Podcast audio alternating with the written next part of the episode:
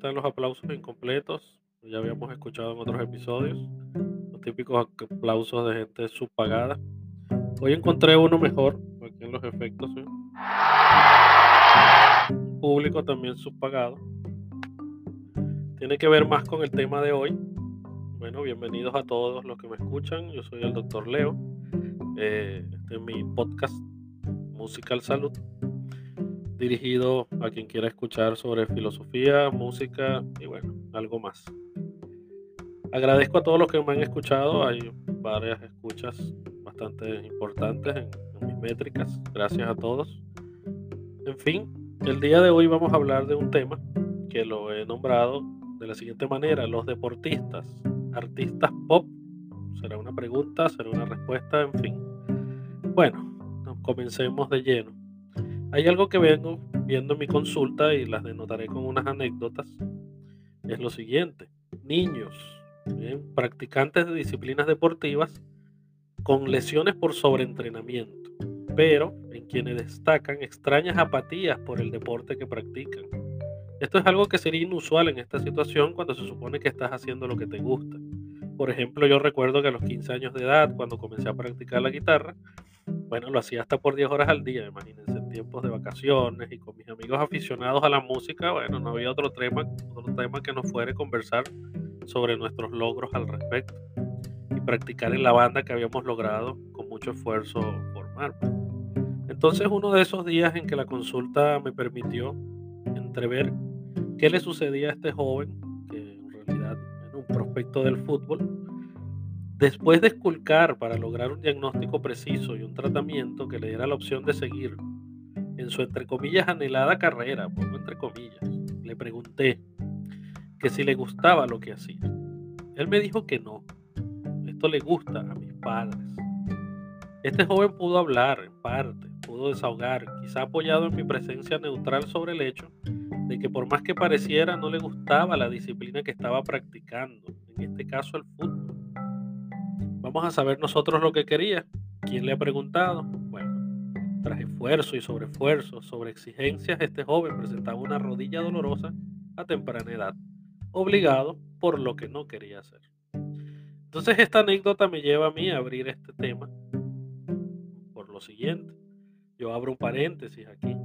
Los deportistas son análogos a los artistas, esos que terminan sufriendo los embates del esfuerzo y la dedicación máxima basado en sus talentos de entretenimiento a un público que exige pero que no agradece.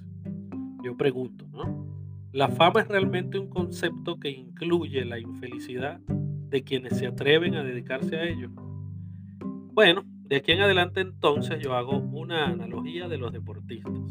Los deportistas son como artistas pop. ¿Y cómo no comparar ambos estados del talento cuando se conjugan en similitudes populares como el factor económico que representen y el trasfondo de explotación de esto con personas detrás del artista, del deportista, aprovechando la complexión de su representado para ganar sendas sumas de dinero y o también apostar por este u otro según el factor que los conjuga, que es la moda, donde muy bien pueden los deportistas ser personajes de una temporada que luego son dados a menos cuando otro es más divertido o valioso para el negocio. Además, estas disciplinas también son análogas en la actitud más relevante y necesaria y en algunas veces pecaminosa como lo es la competitividad. ¿Será que realmente y sin caer en diatribas inherentes a la progresión de la igualdad en la actualidad, quienes explotan a los deportistas siguen los principios filosóficos del dualismo platónico o cartesiano? Aquí viene la filosofía. Estas propuestas filosóficas dicen lo siguiente. Por ejemplo, para Platón, el alma tiene que luchar con las exigencias y pasiones del cuerpo para obtener finalmente armonía, moderación y conocimiento. De forma similar, para Descartes era preciso distinguir entre el cuerpo y la mente. Ambas entidades daban a la física corporal un rango inferior a la mente. Entonces, el artista, en este caso el deportista, es alma con poca mente y el representante es mente con poca alma. Hay una película de Tom Cruise que se llama Jerry Maguire. Deben haberla visto. Es un drama moderno donde un representante muy exitoso de deportistas consagrados tiene un destello de moralidad cuando uno de sus representados sufre un accidente en el campo. Imagínense. El deporte es exaltado como una disciplina del desarrollo de la salud, bien está dicho, eso es cierto, con la moderación que esto le compete, ya que los excesos, en este caso, por sobreentrenamiento, sobre exigencias corporales, preparaciones físicas por encima de las genéticamente adecuadas, y aquí yo les voy a abrir un paréntesis que discutiré en otro episodio, donde hablaré de que la genética nos lleva al dilema de si el deportista nace o se hace. ¿Cuántos Messi estaremos esperando cada cuánto tiempo? ¿Cuántos Cristiano Ronaldo? ¿Cuántos Michael Jordan estaremos esperando cada tiempo? ¿no? Entonces, el deporte también supone riesgos a la salud y a la capacidad de una vida plena. Ejemplos, tenemos muchos ejemplos. Deportistas que en la cima de sus talentos han caído vertiginosamente. Tal tenemos a Ronnie Coleman, el campeón de Mister Olympia que fue durante ocho años consecutivos. Imagínense, por encima de Arnold Schwarzenegger, quien quedó con una lesión terrible en la columna a los 44 años producto del sobreentrenamiento. Ganó, pero perdió no se ha podido recuperar de esto y se encuentra actualmente con minusvalía. Por allá en estos días estuve conversando de las deformidades en, la rodilla de LeBron James, que para el ojo de nosotros los ortopedistas es fácil identificar, pues, y que probablemente sea la causa futuro de su retiro o no, ojalá que no, no se lo deseamos de ninguna manera. Pero igualmente llama la atención porque ya está teniendo dolores que le han impedido jugar. Se pueden revisar las noticias y pueden ver que ha perdido juegos por los dolores en la rodilla. Bueno, hasta nivel político ha llegado la explotación del deportista. Recordemos la triste historia de Elena Mukina, aquella gimnasta rusa obligada a hacer la competencia más fuerte de la rumana e indiscutiblemente feroz Nadia Comaneci. Esto, recordemos que Elena Mukina fue utilizada como expresión del gobierno ruso en el deporte a fin de destacar como potencia no solo militar, sino en esta disciplina. Esta, esta costumbre, ¿no? Tal cual los alemanes en el Tercer Reich, tal cual los americanos durante la Guerra Fría, precisamente contra la misma Rusia, y Cuba durante toda su propaganda de gobierno, ha usado el deporte, ¿no? Para mostrarse como una potencia política. Bueno, y a causa de obligar a, Elena Muquina ¿no? a hacer el llamado salto Thomas, con un tobillo previamente lesionado, ya se había lesionado unos días previos en, en, un entrenamiento, se había lesionado el tobillo. Le obligaron el entrenador a hacer el, el llamado salto Thomas, un salto sumamente difícil. Bueno, el fallo fue inminente y quedó con una lesión cervical cuando fue a dar la vuelta tuvo un traumatismo directo sobre la mandíbula y la dejó cuadriplégica. Bueno, y lo peor de esto, olvidada para siempre por todos los que en algún momento la conocieron. Bueno, aunque después en unos años, después de otros accidentes similares, se logró retirar el salto tomas de las competencias de gimnasia. Cuando puedan, buscan cómo era este ejercicio de, tan exigente y peligroso. Aquí vemos el caso de la, notor, de la notoria nada importancia que se le da a la salud del deportista y a la exigencia severa para los fines de otros. Historia interesante, por ejemplo, también la de Jesse Owens, el norteamericano que durante los Juegos Olímpicos de Berlín, bajo el mandato en ese tiempo de Hitler, imagínense, puso por el suelo la idea de la supremacía de la raza aria, cuando se llevó cuatro medallas de oro contra los alemanes. Hitler fue terrible porque ponía, en jaque a la supremacía aria, que era precisamente una de las bases de su política expansionista. Bueno, lamentablemente, igual a Jesse Owens esto no le sirvió para nada, porque cuando volvió a su país natal, siguió siendo tratado con ese racismo fuerte que para ese tiempo era la normativa. Sin embargo, haciendo aquí un, paréntesis, no, en antítesis a esto, hay un libro de un llamado John Carlin que se llama Playing with the Enemy, jugando con el enemigo.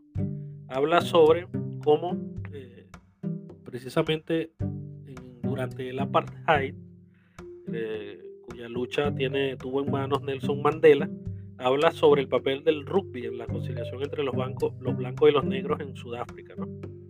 Eh, importante eso como, un factor positivo en, en, antítesis, por ejemplo, el caso de Jesse Owens. Bueno, ¿qué más le puedo decir? Ni hablar de los casos de abuso sexual en el deporte.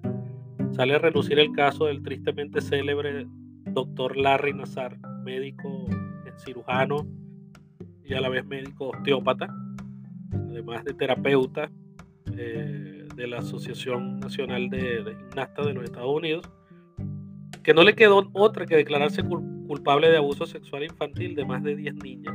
Dice, dice, de 10 niñas. Con el modus operandi de aprovecharse de la confianza de estas y sus madres y padres para hacerle exámenes físicos en desnudez total y maniobras de fisioterapia que incluían penetración vaginal y anal, valiéndose de falacias inventadas por este hombre acerca de la quiropraxia y la manipulación muscular. Hay bastantes documentales al respecto con, todos estos, desastres que se han destapado del abuso infantil. Eh, hay incluso eh, culpables por callarse ante eh, las denuncias por parte de los padres, por parte de, las niñas incluso, que en ese tiempo muchas no pasaban los 16 años de edad, eh, sobre este, este tristemente célebre doctor, que bueno, gracias a Dios ya está tras la red. Entonces yo me pregunto, ¿ellos hacen deportes o juegan? Aquí podemos darle un enfoque de libre pensamiento a esto, ¿no? Yo, le voy a dar un enfoque, en este, en este caso, una versión de libre pensamiento. Por ejemplo, decía Ronaldinho, este es el gran jugador de fútbol brasileño, que la mejor manera de enfrentar el deporte es como su padre le había inculcado de niño, diciéndole, y bueno, y parafraseando, siempre debes divertirte, nunca lo hagas como un trabajo. De hecho, nosotros podemos ver que Ronaldinho jugaba bastante interesantemente con técnicas de, pivotes y técnicas eh, de sprint bastante interesantes, ¿no? Como burlando a los, a los compañeros. Bueno, de hecho fue el, que ayudó a Messi a marcar su primer gol con una asistencia. Eh, y es que jugar, podríamos decir que es diversión, pasión, competitividad sana, con la aceptación del resultado inesperado, ya sea ganar o perder. Eso es jugar. Por ejemplo, e-, este es mi concepto a libre pensamiento. A su vez, deporte yo lo identifico ya como una disciplina, donde la calidad del mismo dependerá de la percepción de jueces y árbitros con normas y leyes supremas que cumplir, lo que hace que la diversión se convierta en método y el entusiasmo en concentración formalismos que diferencian el disfrute del deporte. Estos son conceptos a libre pensamiento muy ultrapersonales míos. Por ejemplo, si leemos un poco, el pensador y filósofo Robert Louis Simon le da al deporte connotaciones también analizables como el concepto de miniaturización de la guerra, donde incluye el tema del sadismo como parte de disciplinas puramente lúdicas, tales como el boxeo, el fútbol americano, el ultimate fighting, donde se expresa y se disfruta de violencia visual en vivo en aras de la competitividad. El que lo realiza y el que lo disfruta pues, comparten este sentimiento morboso, dicta este pensamiento, llegando a considerarse que las reacciones de violencia entre espectadores y fanáticos no es más que la expresión imitadora como conducta adoptada. Y el papel de los padres.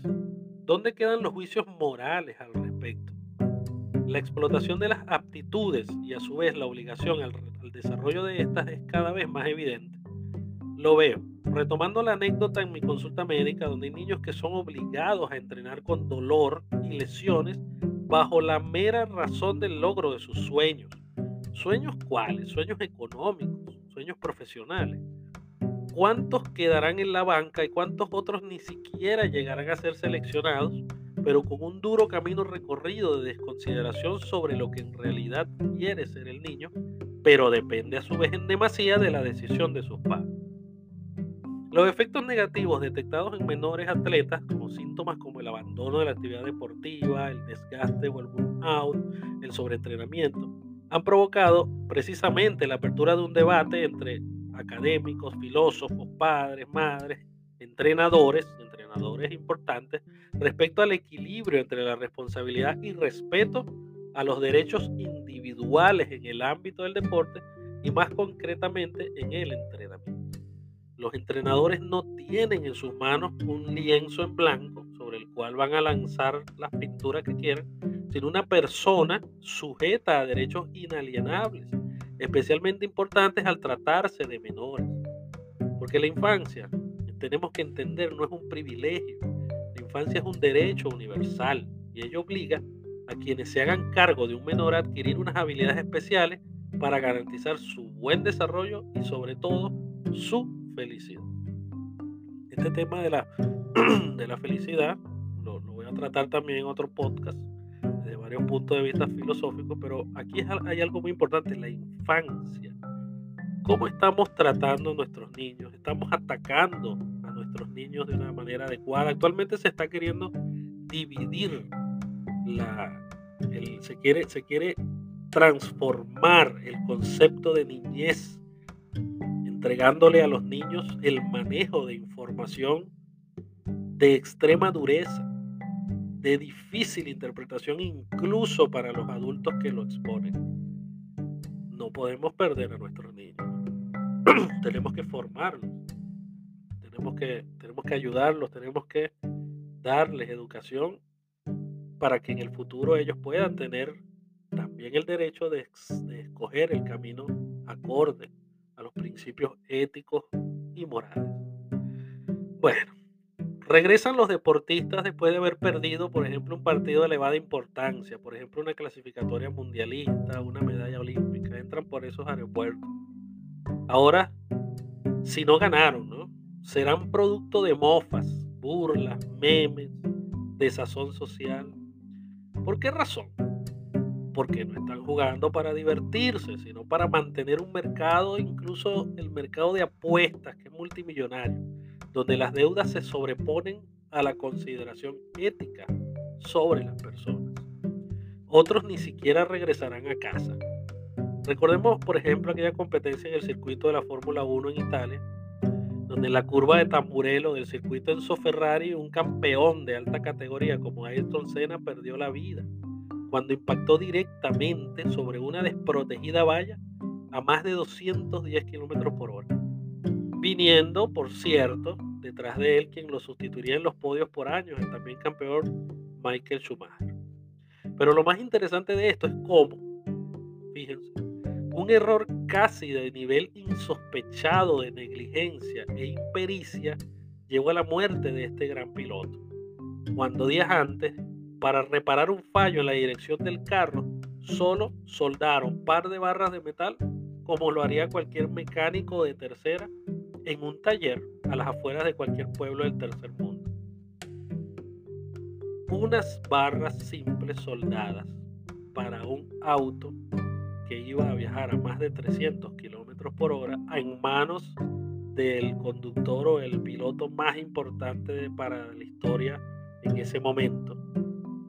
Por favor, ¿qué tipo de negligencia es esta? Para que vean cuán desprotegido está el deportista. Bien, después de todos estos desasosiegos, después de toda esta desazón, no todo es malo en el deporte, evidentemente. El deporte como disciplina ayuda a las personas a centrarse en objetivos y a combatir temas como la depresión. Siempre claro que no coincida con los orígenes, ¿no? que previamente les hablé del caso de otros deportistas en la historia. En el tema de la salud, siempre bajo equilibrio, se busca que el deportista logre un estándar fisiológico adecuado a su potencial genético. Sobreexigir por encima de esto es absurdo e innecesario. Allí vimos, por ejemplo, a Michael Jordan queriendo jugar béisbol sin tener las capacidades y la preparación para esto pudo lograr al respecto? Bueno, ya sabemos. En el deporte no es aplicable el poder con todo. Por ejemplo, eh, me gusta mucho jugar PlayStation. Eh, en el juego de, FIFA, se ha repetido por varios años esto, ¿no? En el juego de FIFA, bastante un poco realista el juego de fútbol, hay par de comentaristas, ¿no? Que son, eh, que dicen lo siguiente, uno de estos le dice, eh, el comentarista le dice al otro, este jugador se parece mucho a vos, intenta hacer muchas cosas, pero a la vez no sale todo. Esto lo dice Fernando Palomo, en relación a, Mario Kempes, que, los, ambos son los comentaristas eh, en, el juego. Eh, Mario Kempes fue un, argentino, ¿no? ganador de la Copa Mundial y que bueno, actualmente se, dedica a la narración de partidos y, precisamente en el PlayStation, en el FIFA de PlayStation, aparece como, como narrador y comentarista. Bueno, la nutrición en el deporte, por ejemplo, ha generado en los últimos años un gran mercado que también ha permitido corregir muchos desórdenes alimenticios en las personas, así como a mejorar la dieta adoptada por niños y adultos. En realidad nos gusta el deporte, ofrecemos nuestra ayuda, por nosotros los traumatólogos, también los terapeutas, los fisiatras, los psicólogos, los nutricionistas, los endocrinólogos, en fin, el equipo médico, ¿no? Los tratamos, los operamos, los devolvemos a sus competencias pero tenemos que tener cuidado que esta persona también es un ser humano y puede estar sufriendo. Me despido de ustedes de, esta, de este episodio, el cuarto episodio de la primera temporada de Musical Salud. Me pueden encontrar a través de Spotify, Google Podcast, a través de eh, Anchor, Anchor también, vía web. Pueden encontrar el, Igual estaré compartiendo en mis redes sociales, en Instagram, Musical Piso Salud, en Instagram, eh, el link para que, lo, para que lo vayan escuchando. Y bueno, eh, gracias a todos por lo que, los que han escuchado. Prontamente tendré algunos invitados eh, para discutir algunos temas, para abrir más espacios en cuanto a, las, a, los segmentos que tengo preparados. bueno, está bien que escuchen el podcast cuando, cuando están en sus carros, cuando están en sus casas, cuando están haciendo alguna actividad, para aprender, para criticar, también es válido. Y bueno, me despido, yo soy el doctor Leo y hasta una próxima ocasión, esta vez con los aplausos incompletos, no, esta vez con el grito del público subpagado.